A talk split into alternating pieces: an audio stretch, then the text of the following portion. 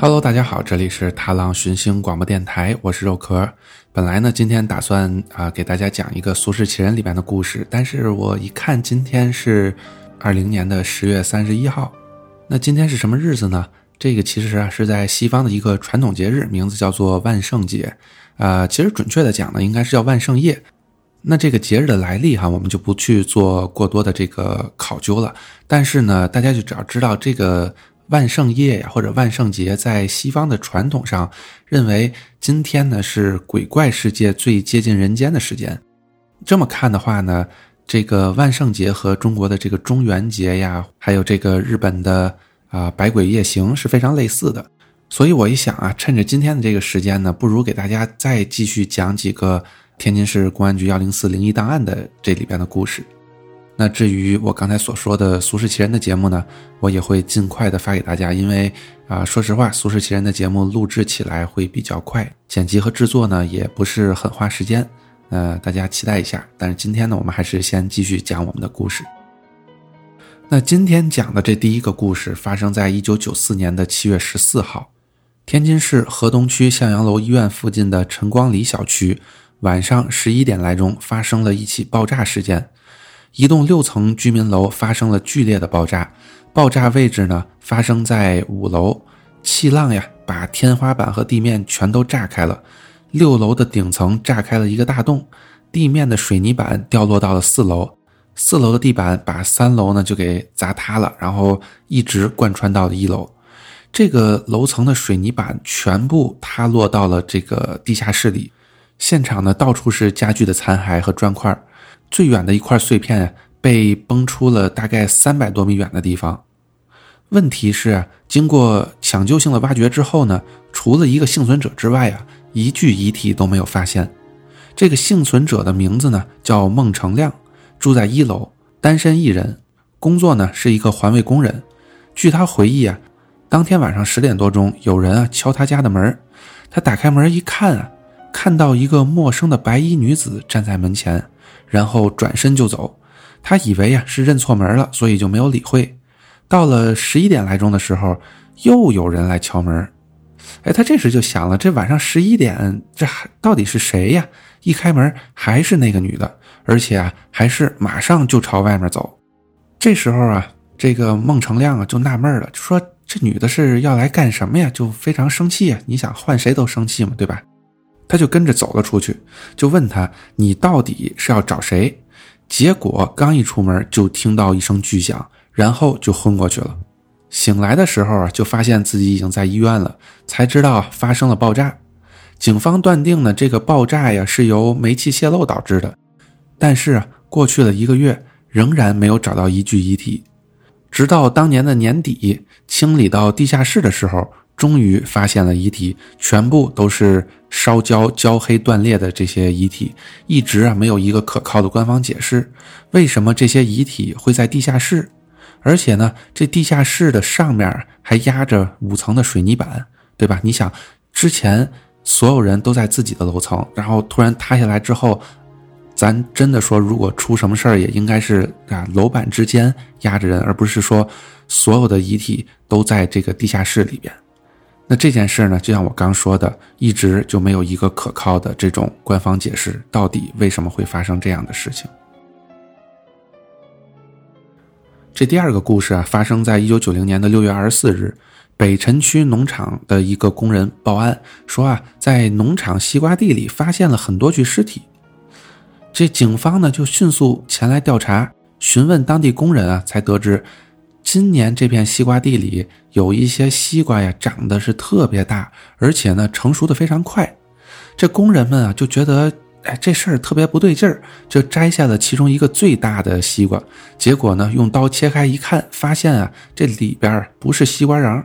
是一团红色的浆糊，而且呢味道很臭。一连啊打开了三个这种大号的西瓜，全都是这样，有一股这种肉类腐烂的味道。摘到第四个西瓜的时候呀，工人们发现西瓜下面有衣服埋着，于是呢就刨开一看，竟然是一具尸体。更吓人的是呢，这瓜藤啊是从尸体的口腔里长出来的。最吓人的，竟然是其他的大西瓜下边也挖出了同样的尸体。警方迅速展开大规模的调查，一共呢找到了十具尸体。据法医鉴定啊，都是他杀，致命伤呢都是被这个钝器打中了头部死亡，而且死者的胃里有大量的西瓜藤。根部呀遍布了整个内脏，而且还有大量没发芽的西瓜籽儿。然后这警察呀发现了这些啊尸体之后呢，就开始想办法调查。最后呢，警方锁定了一名嫌疑人，啊，是一名女性，名字呢叫做古尔拜利，啊，是个新疆人，四十一岁，九年前呢来到这里工作，主要呢就是负责这个西瓜的育种还有栽培。员工们啊普遍反映，这位女性呢。私生活呀，啊，有些随便，和农场里的这个一般的工人啊，有很多人都有这种不正当的男女关系，而且呢，这些工人经常就因为这个女人发生斗殴。此人啊，三天前就没有来上班了。警方呢就开始搜查他的家里，发现啊也没有人。最后呢，呃，在种子培育的这个暖房里发现了他的尸体，这个尸体的样子啊。也是非常的恐怖，他的尸体上面布满了瓜藤，这个蔓藤呢，从眼睛、口鼻啊，还有身体的其他地方里生长出来，胃里边呢也是有大量的西瓜籽儿，地上呢还有一个笔记本，但是呢已经被撕得粉碎了。法医鉴定呀，这个古尔拜利啊死于胃出血，然后法医呢就觉得，哎，会不会是这些瓜子有毒？因为他胃里边有很多瓜子嘛，就进行了化验。发现呢，这些瓜子儿啊，其实没有毒，跟一般的这些瓜子儿是一样的，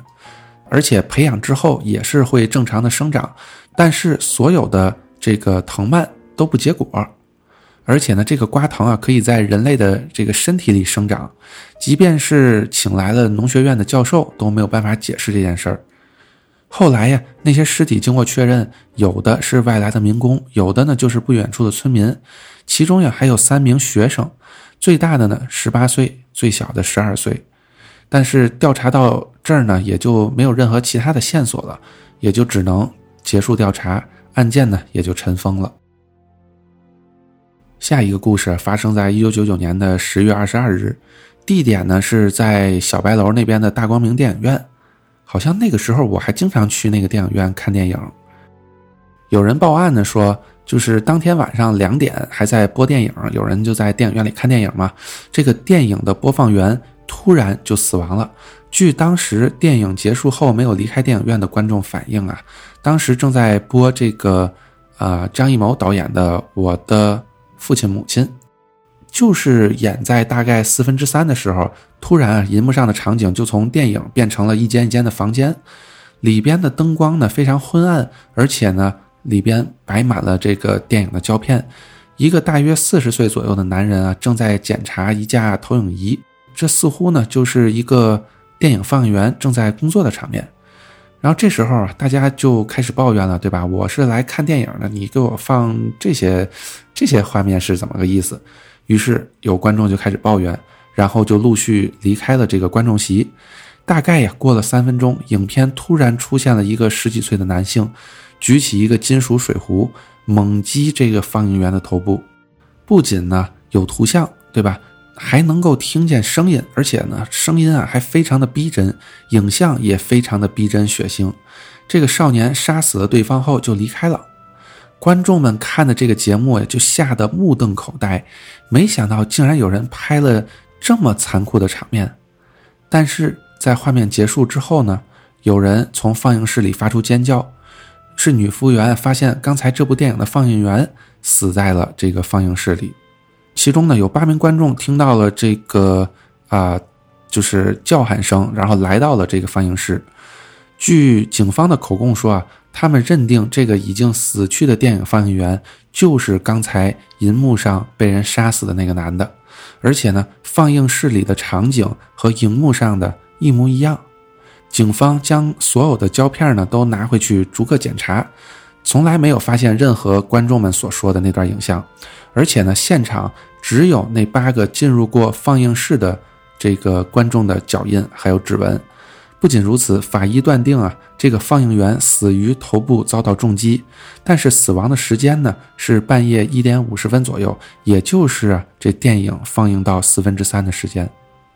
因为啊，在当时啊，按照常识来说，这个电影一定是用胶片拍摄完之后才能放映的，不像现在有很多这种电子的拷贝。可是这放映员被人杀死的图像是什么时候拍摄的呢？而且是如何啊，又在这个电影被放到四分之三的时候被放出来的呢？所以这个案件啊，后面就没有办法调查了，至今无解。下一个案件呢，是发生在一九九二年的十月十八日，天津市河东区的房管局报案说呀，他们的拆迁队即将拆除一座一九一零年建成的五层楼高的比利时建筑。然而呢，该建筑的四层仍有一户住户没有搬迁。半年前呢，他们就通知了这个该户的主人，回复他们的呀是该户的女主人，现年八十八岁的于秀娜。这位老人呢，他的回答呀非常坚决啊，我就是不搬。结果半年过去了，整个建筑里边就只剩他们一家人。该户呢一共住了俩人，户主呢叫孙守刚，现年九十岁，但始终没有出来和房管局对话过。所有的事务啊都是于秀娜一个人在打理。在一个月之前，再也没有人从那栋建筑物里出来了。所以房管局啊就开始想说呢，你这样拖着也不行嘛，就派人想要去撞开房门，但是这房门啊怎么撞都撞不开，而且你怎么撞里边都没动静，所以房管局的人啊就估计啊他们可能这个年事已高啊就没有回答，或者说就干脆没听见这件事儿，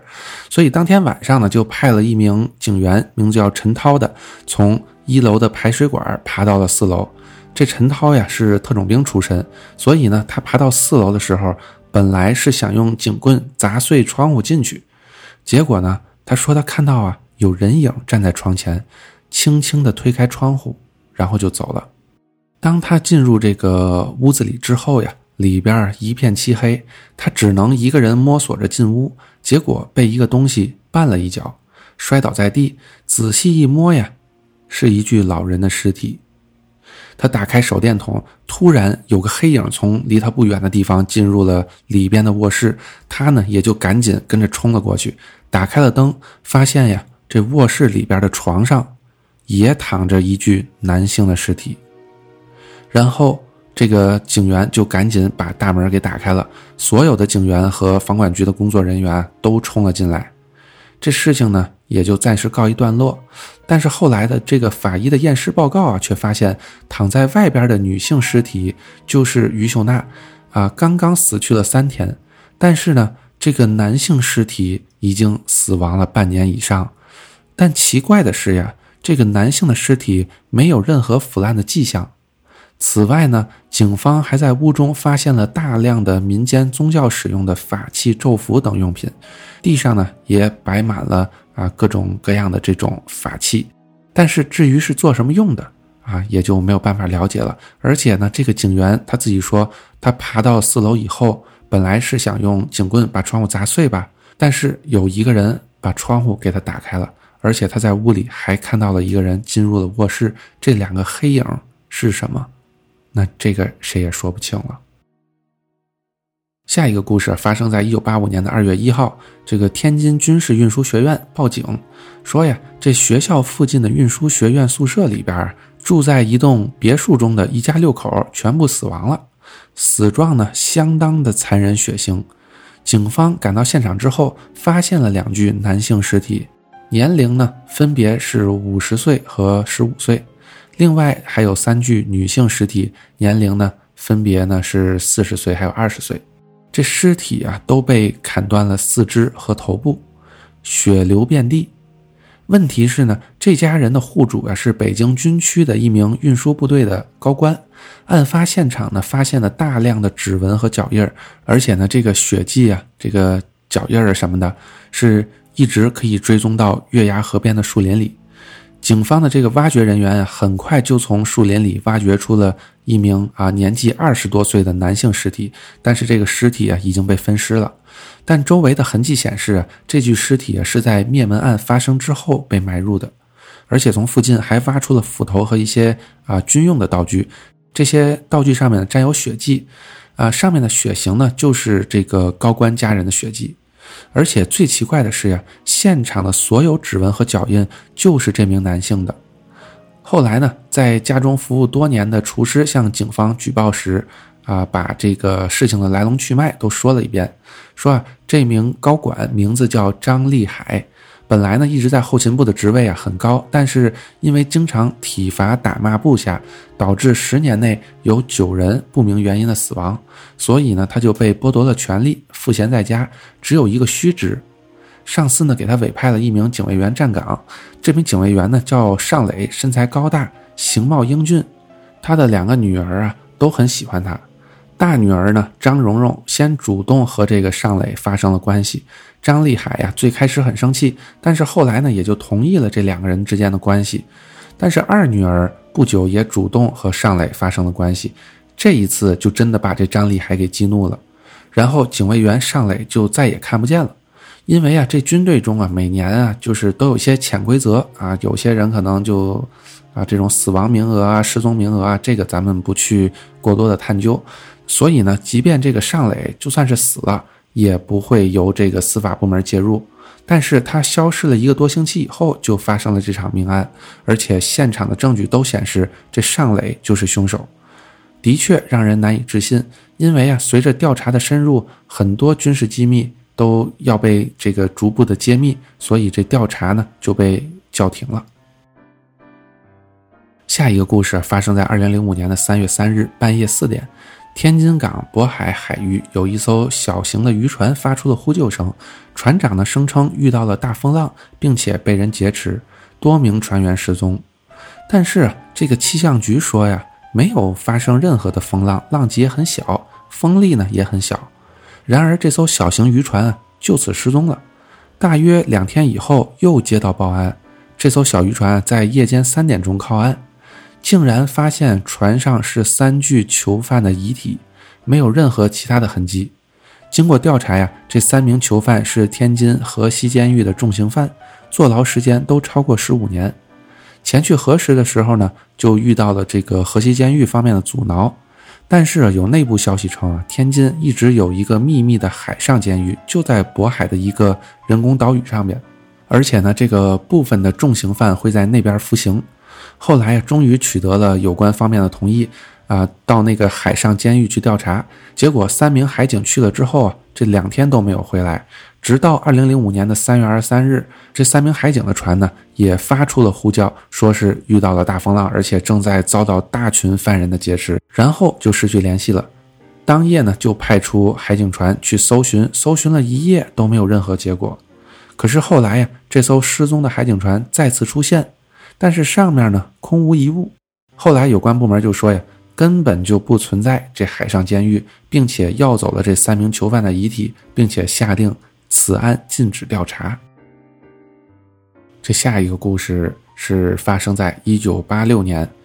这有渔民报告说啊，在渤海海面上面发现夜间啊出现强光，当时呢有很多人都报告说见有不明强光在海面上闪耀。最严重的呢是当时一艘海警船在凌晨四点靠岸，船上呢发生了大火，扑灭之后却发现哎没有人，这跟上一个案件好像挺像的哈。到了早上六点啊，又有十艘渔船不明原因的返港，也是从很远处就看到这个船上面着着火，但是所有的船员呢全都失踪了，不知道去哪儿了。最严重的是当时还有一艘意大利的货船。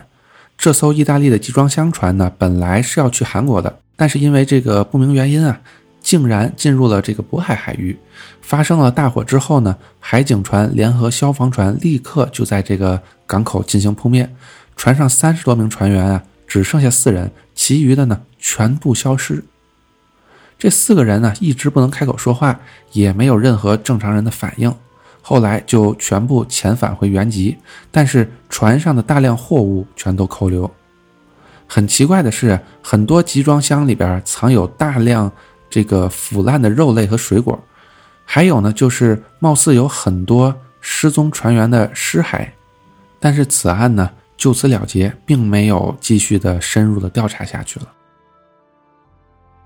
下一个故事发生在一九九六年啊，天津的第七中学，他们呢要改造自己的校园，所有的建筑啊都要重新的这个翻新修建。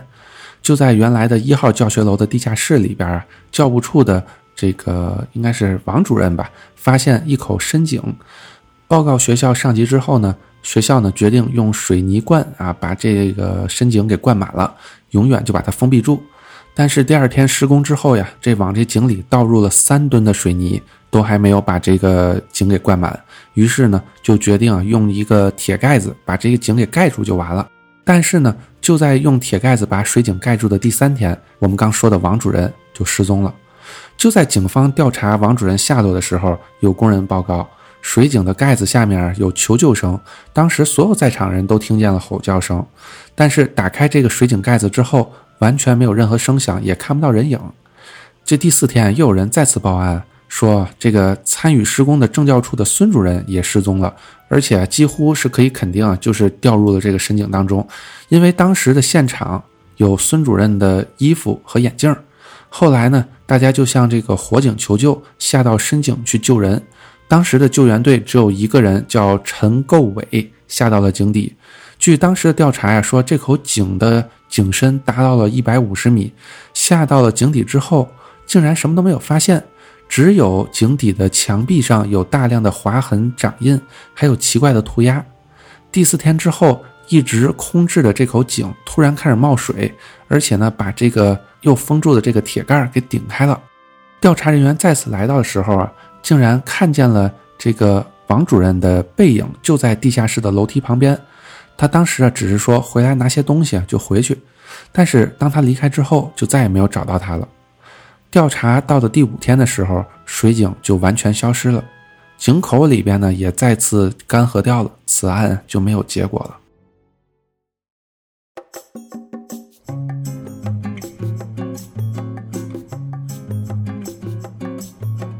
与梦见星空与海浪的你，分享我们心中的故事。如果你喜欢我们的节目，推荐通过苹果 Podcast、Spotify 以及其他泛用型播客客户端订阅收听《踏浪寻星广播电台》，或者访问电台官网 t l 叉叉 fm 点 com 收听我们所有的节目。当然，你还可以通过荔枝 FM 和喜马拉雅 FM 找到我们。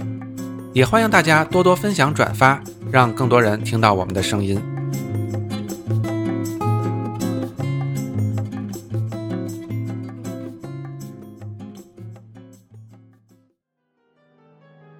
这下一个故事发生在一九八八年，当时呢，全国发生了好几次的这个劫机事件啊。当然，这事儿我也不知道真的假的，毕竟那会儿我还没出生。所以呢，最高的有关部门啊，就要求所有机场都做好防备。但是呢，在一九八八年的三月二十五日，天津国际机场还是发生了劫机事件。当时呢是上午的十一点十分，一架民航图幺五四飞机刚刚起飞，就向地面报告，有两名持枪歹徒要求呢机长把航向改为澳大利亚。当时的情景啊非常紧张，大量的救火车呀、防爆车呀都齐聚到了机场，一百多名武装人员啊高度戒备。到了十二点的时候，地面和飞机彻底的就失去联系了，结果飞机就在天上盘旋了三个小时，又飞回来了。并且平安的降落在了这个机场上面，这时候已经是下午的三点五十五分了。过了一个小时，飞机就停在那儿，没有任何反应。这个警方呢也不敢贸然行动，因为不知道飞机里是什么啊什么情况。下午四点五十五分的时候，这个警方实在就是待不住了，总部一声令下，特警们呢就冲入了这个飞机里边。眼前的景象啊，把所有特警都惊呆了。全飞机一百二十名乘客和机组人员都变成了如同石头一样的灰色，没有任何呼吸，一动不动地坐在自己的座位上。而且整个飞机的舱内啊，都非常的腥臭，难以呼吸。当急救人员啊试图搬动这些乘客的时候呢，这些乘客就全部如同灰尘一样散落一地，没有血液，也没有骨骼，只剩下一大堆灰色的粉末。哎，这事儿哈让我想起了《复联三》那个结局的时候了哈。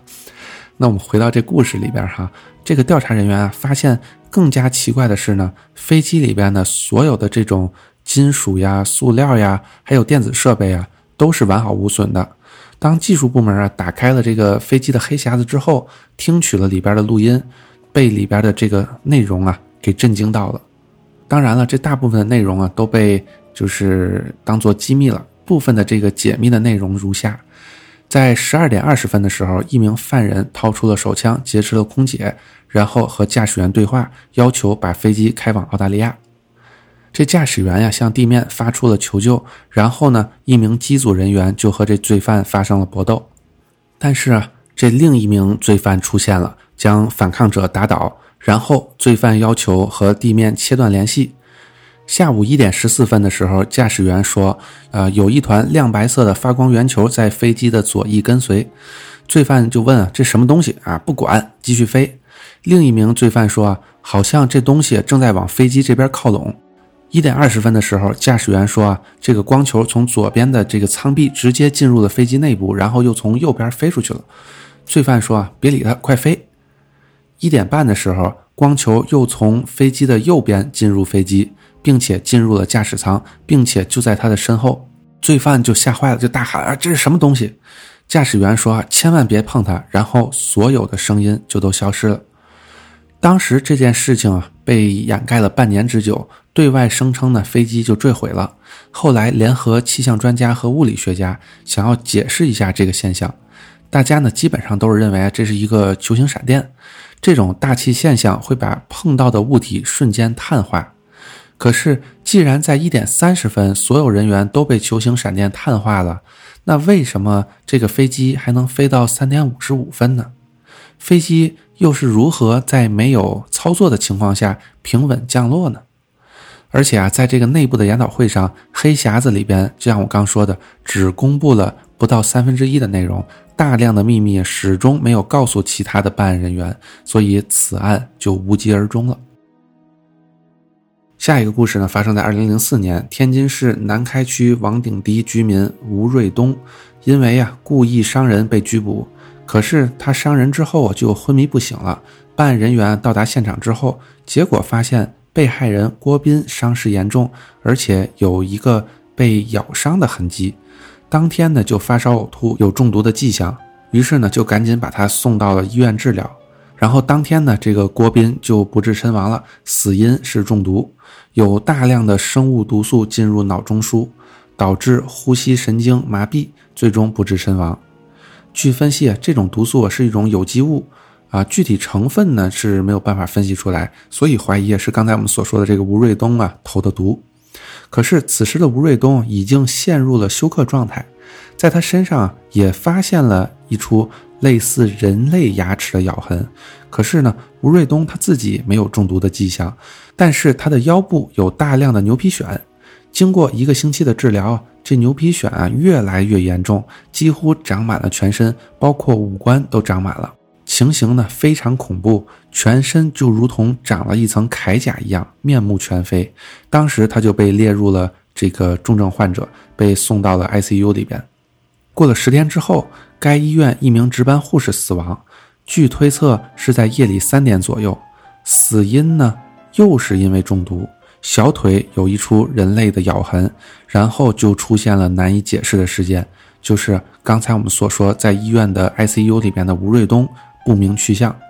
他所在的重症病房里边只留下了一张全是牛皮癣的残破人皮，而且手腕部位一直被靠在床上，地面上有大量血红色血迹一样的痕迹，一直延伸到了医院的排污池，然后就彻底消失了。这警察也找不到这个吴瑞东的任何的痕迹，那这个案件到后面也就不了了之了。下一个故事有点恐怖哈，不过这个故事哈，怎么说呢？就是属于一个非常流行的都市传说，可能每个城市都有这样子类似的故事。这个故事呢，发生在二零零一年的时候，当时呢，这个有关部门正在查处餐饮业违规经营的状况。在一月二十日的时候，就在这个一中心医院附近的农贸市场，有一名来看病的患者啊，吃早点的时候吃出了三块人类的牙齿，当时就报案了。有关部门啊，就检查了这些牙齿，断定是人类的牙，于是当天就查封了这家小吃店。办案人员从小吃店里查获了大量的罂粟壳，这些东西都含有微量的吗啡，用它来煮汤呀。就能给食客带来快感啊，让人觉得越吃越好吃。那其实这个罂粟壳哈，呃，虽然它违法，但是私下据说有很多饭店都在用，所以这次调查呀，查获了大概有二十多家违规经营者。小吃部的老板叫赵来军，本来呢是打算罚些钱就了事儿了，但是办案人员在他家的冰箱里边查出了一颗人类的下颚颚骨，上面呢竟然有牙齿。而且呢，还有一些冷冻的排骨和脂肪。一开始啊，并没有，呃，这个办案人员太过在意这些东西。但是后来呢，又发现了里边有人类的胎盘，于是就把这个赵来军就给抓起来去审问他。这个赵来军呢，供认这些胎盘呀都是他的前妻搞来的。他的前妻呢，在天津一中心医院做护士。当然啊，这些胎盘都是。妇女生产之后留下的剩余物，本来呢是应该销毁的，但是你知道这个传统医学啊，有的时候认为这个胎盘是大补的，所以在民间很盛行这个东西。当调查人员再次继续追查的时候，震惊的发现那些排骨和脂肪似乎也来源于人体，而不是其他的动物，所以就将他的前妻刘艳军也拘捕起来。据交代呀，他是一中心医院专门处理医疗垃圾的护士。他的任务呢，就是把一些死亡的人体病理样本焚毁。但是和前夫开设了这个小吃部之后，发现人骨头熬汤有特殊的香味儿，可以更加吸引顾客，所以他就把大量应该焚毁的这个截肢拿回家加工，做成了汤料，还有包馄饨、做肉汤。至于这些脂肪呢，则是从这个啊减肥的这个抽脂中心偷来的，用来啊炸油条。而且这样经营已经有五年之久了，虽然最后并没有查出里边有人命案件，但是这两个人都被判了刑。而至于那些牙齿呢，他们两个人始终都声称这是医疗垃圾。那这个故事好像，呃，好像北京那边也有什么人肉包子啊，还有之前香港的那个电影人肉叉烧包，有好多这样子的都市传说。那我个人觉得哈，好像也不是非常的可信哈。这大家一听一乐也就完了。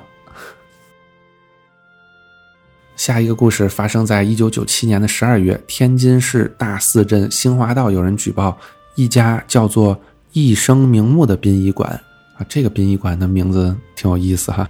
在这个居民区一条胡同里边开设丧葬公司，每天半夜入殓哭丧，周围的邻居都难以入睡，于是就联名检举了这家公司。最为气愤难耐的是一个名字叫做刘彦刚的这么一个街坊吧，啊，因为他隔壁呢就是这家丧葬公司，几乎每天都得和这家公司的老板吵架。这个老板的名字呢叫做云松兰，现年六十岁。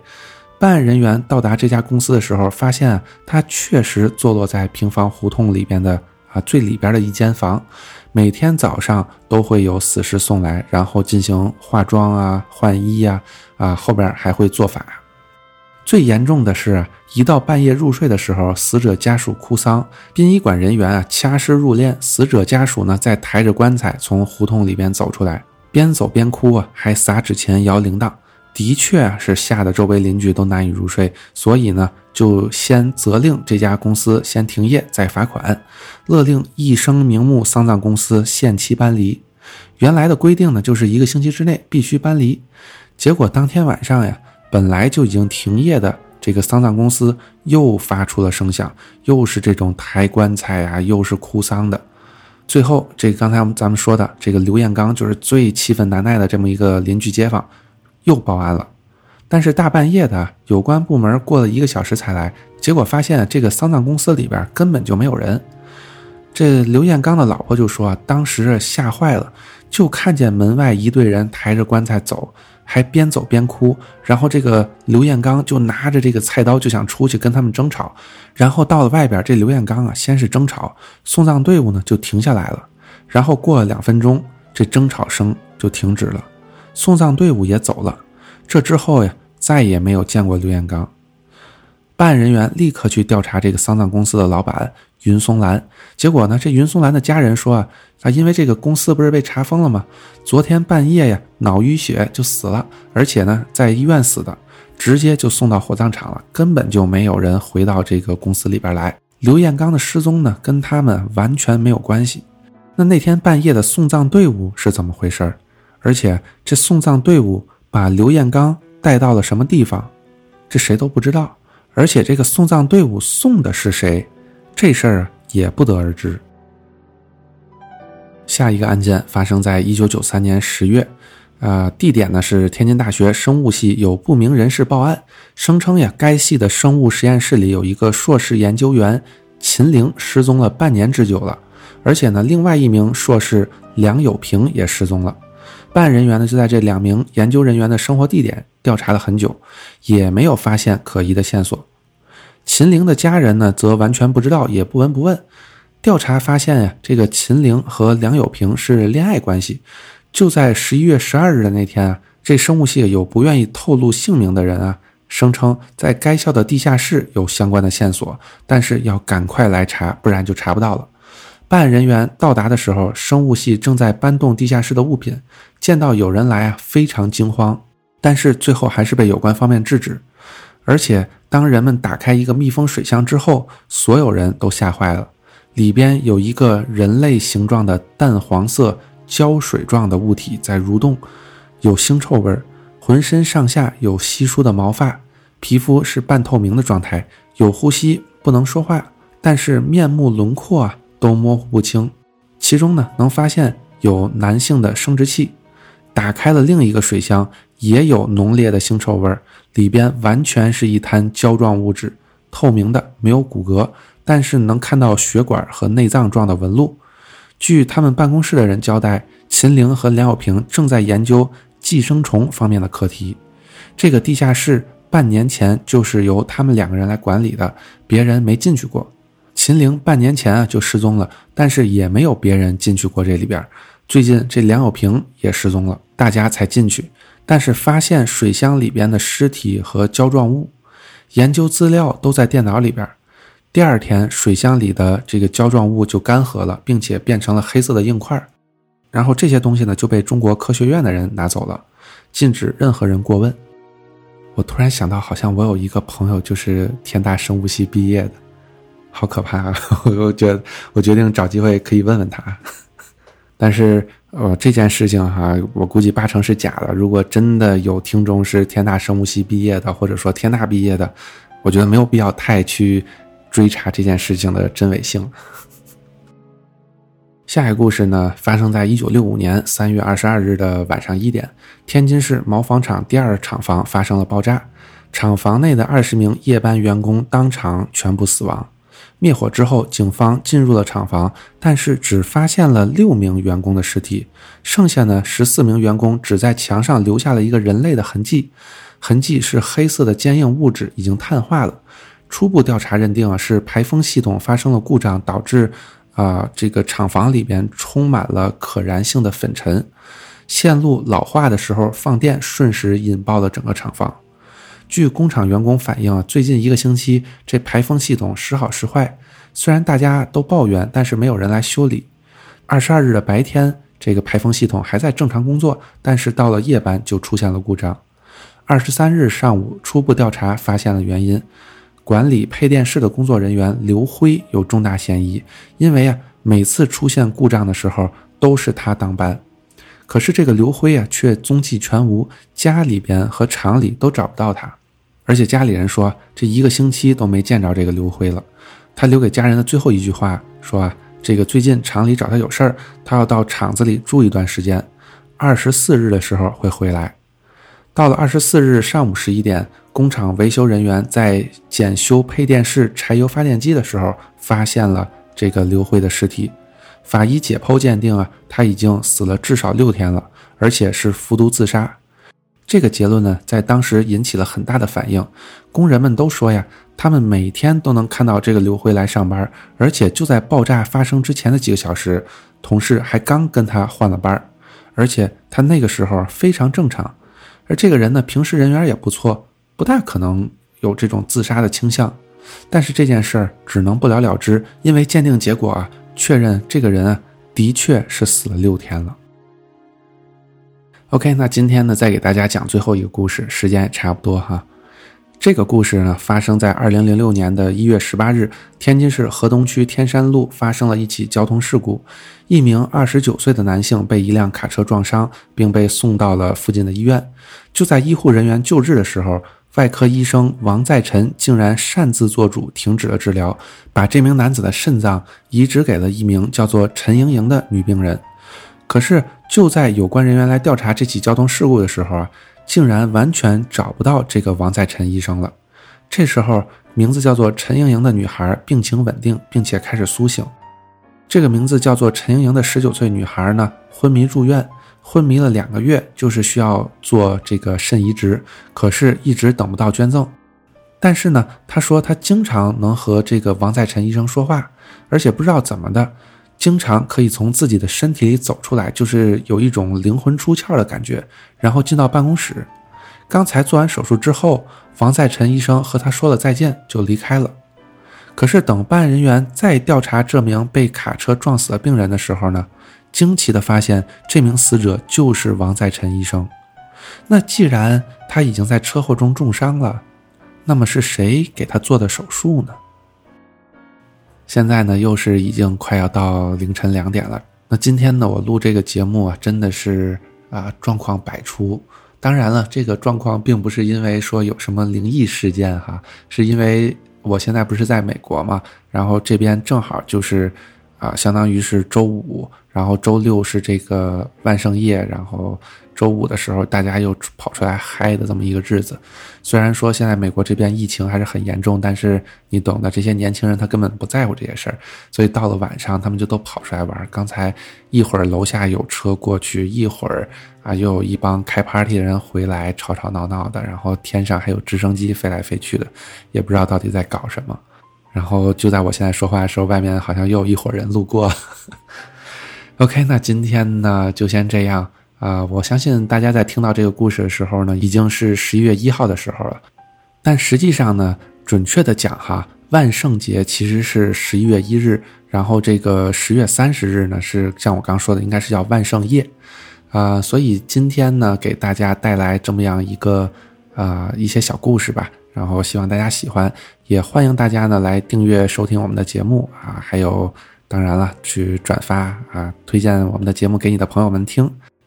在未来呢，我们还是会应该就这两天吧，我会再录一期《俗世奇人》的节目，然后啊后边我有可能再录一期这个幺零四档案，然后应该就是到十二月份，然后十二月份呢啊按照这个电台传统，我们会有一期老生常谈节目，作为电台周年的这么一种特别节目吧。那今天先到这里，大家下期再见，拜拜。